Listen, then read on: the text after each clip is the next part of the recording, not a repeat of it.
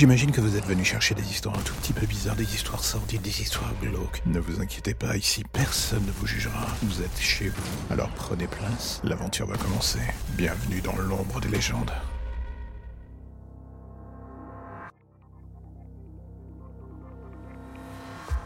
On aurait pu dire tellement de choses sur Paris quand on essaye de vendre cette ville à un touriste. Les musées, l'alcool, la fête, la joie de vivre et j'en passe. En gros, on pourrait mentir comme un vendeur dans une agence de voyage tentant de vendre des billets par dizaines. Mais vient le moment où on se retrouve face à la réalité et que le soi-disant voyage au paradis vire un tout petit peu trop au cauchemar. Sylvia Descartes, avec toute l'américaine de série télé, une envie de découvrir la France presque toxique et surtout une illusion incroyable face qui allait se livrer à son regard si pur, si magnifique. La vérité, une fois de plus, est toujours moins agréable que prévu.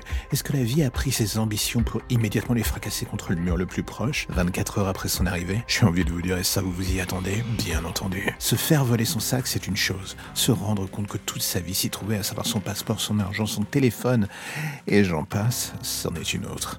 Déclaration au commissariat, errance dans les rues de Paris pour rentrer à l'hôtel, et soudain une rencontre, celle d'une femme courant dans les rues, terrorisée qui vous percute de plein fouet. Là du coup, Sylvia commence à se dire que hmm, peut-être euh, la situation va prendre une tournure un tout petit peu désagréable. La jeune fille en face d'elle est en état de choc, elle est couverte de sang, elle ne parle que français, Sylvia à peine. Les deux ne se comprennent pas au langage courant. Mais c'est à ce moment que j'ai envie de vous dire, la peur c'est un langage universel, et au milieu de la nuit, deux femmes seules dans les rues du 20e arrondissement, elle trouve des moyens de s'entendre, et là d'un coup tout s'accélère. Cette ombre au fond de la rue, la victime qui dit à Sylvia de fuir, et avant même qu'elle puisse faire quoi que ce soit, et sous le choc de la situation, elle voit d'un coup un couteau lancé par l'homme atterrir en plein milieu de la tête de la femme en face d'elle. Le sang lui gicle au visage, et tout ça avant que le cadavre de l'autre femme ne s'effondre sur elle. Et là d'un coup tout se remet en marche. La situation qui jusque-là était au ralenti revient à vitesse réelle. L'instinct de survie reprend le dessus et le corps enclenche le mécanisme de fuite. Enfin, il est 2 heures du matin et les rues sont diablement vides au grand désespoir de Sylvia. Elle court jusqu'à en perdre haleine, manque de se faire renverser par un taxi qui ne s'arrête même pas et l'insulte en passant. Bienvenue à Paris. Elle remarque s'être blessée en tombant. Sa cheville lui fait atrocement mal la ralentie. Elle n'avait définitivement pas besoin de cela, vraiment pas.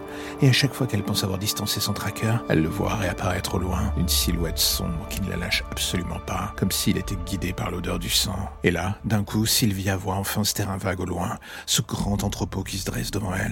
Il n'y a rien d'autre à l'horizon, et même si un sentiment tenace lui dit que ce n'est pas un bon choix, elle se met à courir vers ce dernier.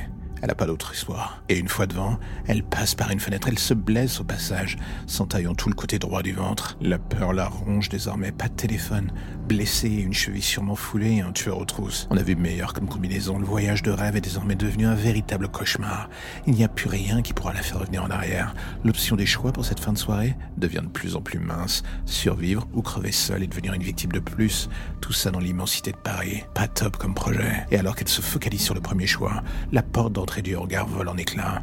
La silhouette de l'homme se dessine dans l'embrasure de la porte, et au-delà de sa taille absolument incohérente, la première chose que Sylvia remarque, c'est à nouveau ce couteau qu'il tient, un couteau de chasse, encore ruisselant du sang de sa dernière victime. Et comme depuis le début de la traque, il ne dit pas un mot, il cherche juste sa proie, lentement, sûrement, méthodiquement. Sylvia s'est elle-même mise dans un piège en entrant dans ce bâtiment, elle le comprend, mais bien trop tard. Sortir de ce merdier, ça voudrait dire passer par la porte où l'homme se trouve.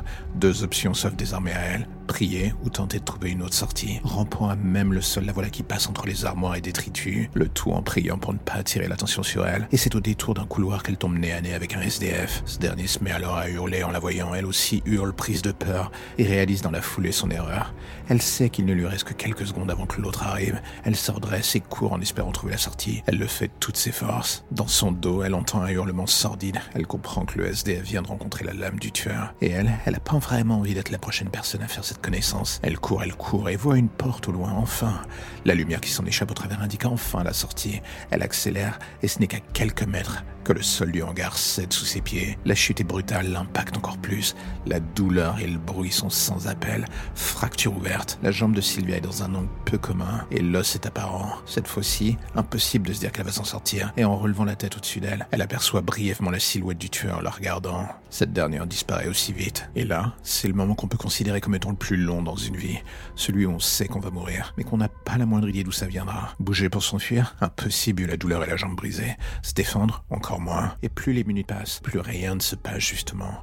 Du moins jusqu'à ce qu'une voix et une deuxième retentissent. Ce sont des policiers. Sylvia voit les lampes torches juste au-dessus d'elle. Elle hurle pour signaler sa présence. Elle est sauvée. Enfin, l'espace d'un instant, elle commence à reprendre espoir. Et le suivant, tout s'arrête sur cette sensation étrange et brutale que quelque chose vient de lui transpercer la jonction entre le bas de son crâne et la colonne vertébrale. Quelque chose de froid et métallique qui est ressorti du cou par sa bouche. Et la seule chose qu'elle se dira avant de mourir est Tiens, c'est ça le goût du sang Le corps de Sylvia fut retrouvé quelques minutes plus tard par les deux policiers en patrouille. À quelques minutes près, elle aurait pu vivre. Mais le destin en avait décidé autrement. Personne ne sut jamais qui était son agresseur. Une silhouette sur les caméras de surveillance, un tueur sans nom et surtout sans visage, effaçant la vie des inconnus dans les rues de Paris, la soi-disant plus belle ville du monde, comme dit la légende.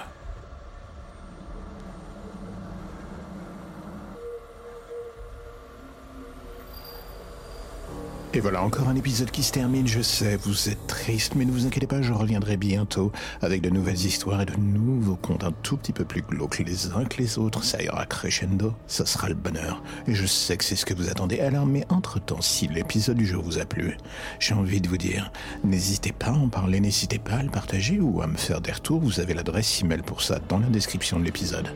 Et vous verrez, je ne mords pas, je réponds, pas toujours en temps et en heure, mais je réponds quand même. Allez, à bientôt.